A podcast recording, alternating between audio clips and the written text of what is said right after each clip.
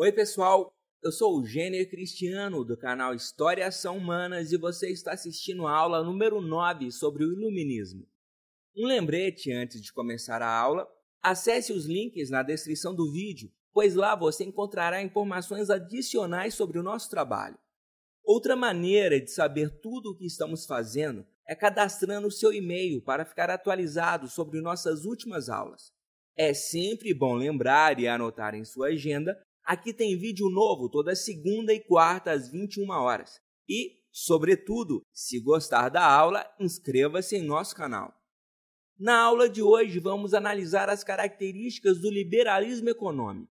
Mas antes de ir diretamente para o tratamento do liberalismo econômico, nós precisamos compreender o contexto histórico em que ele se desenvolveu Caso contrário, as coisas ficam soltas, desconectadas e você não vai compreender nada. Vai apenas decorar o conteúdo e não é isso que nós queremos. Logo de início, lembre-se sempre disso que eu vou falar agora. Mercantilismo e liberalismo econômico eram formas de organização da economia opostas, divergentes e conflitantes.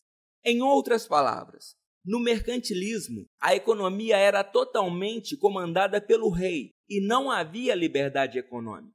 Ou seja, predominava a intervenção do Estado na economia e o estabelecimento de monopólios comerciais. Isso quer dizer que o Estado, comandado pelo rei, estabelecia todas as regras de funcionamento da economia e tinha o monopólio, a exclusividade para explorar as atividades econômicas mais lucrativas. Os agentes comerciais particulares, os burgueses, não tinham liberdade para dar um passo sequer sem antes receber a autorização do rei. Enfim, como se tratava de uma sociedade de antigo regime, todos os privilégios, todos os lucros do comércio ficavam concentrados nas mãos do rei e dos grupos que lhe davam apoio político. Ou seja, ele dividia toda a riqueza obtida nas atividades econômicas com o clero e a nobreza, os grupos privilegiados da sociedade estamental. Foi nesse contexto que surgiram os pensadores iluministas que defendiam a liberdade nas práticas comerciais.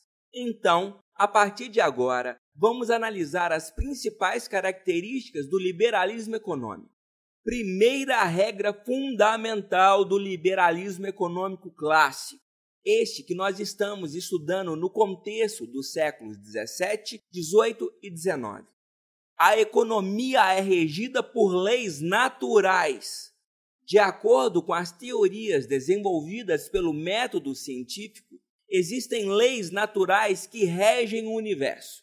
Como exemplo, podemos citar a lei da gravidade ou as famosas leis de Newton, tais como a lei da inércia, a lei da ação e reação e as leis da gravitação universal.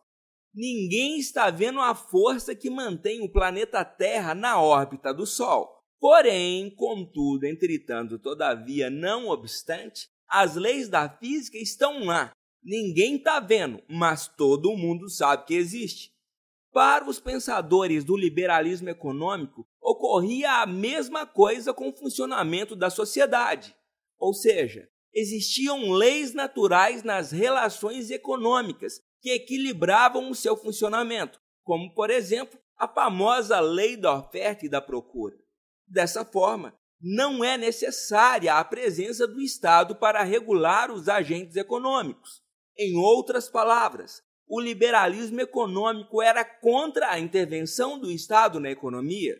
O liberalismo econômico era contra as práticas mercantilistas adotadas pelos reis absolutistas na sociedade de antigo regime.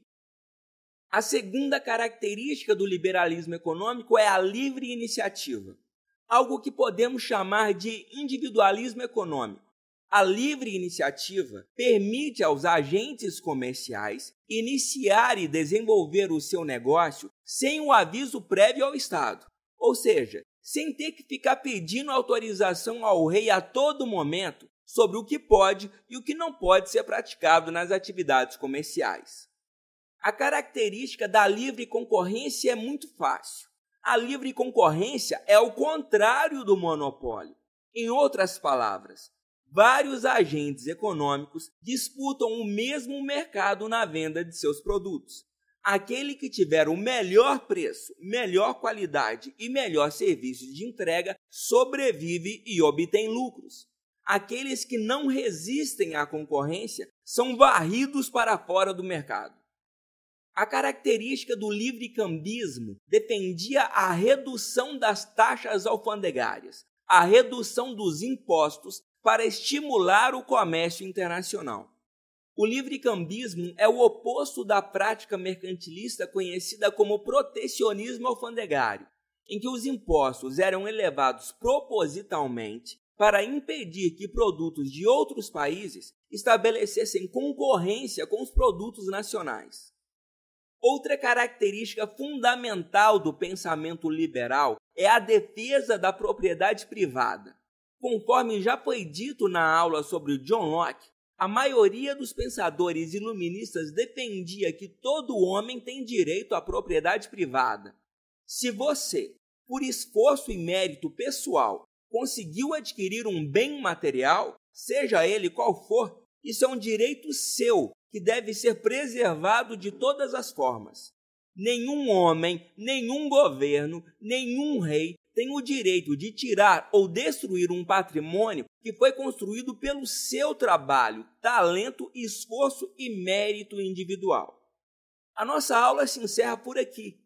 Em nosso próximo vídeo, iremos analisar as principais ideias de Adam Smith, considerado o principal representante do liberalismo econômico. Um forte abraço e até a nossa próxima aula!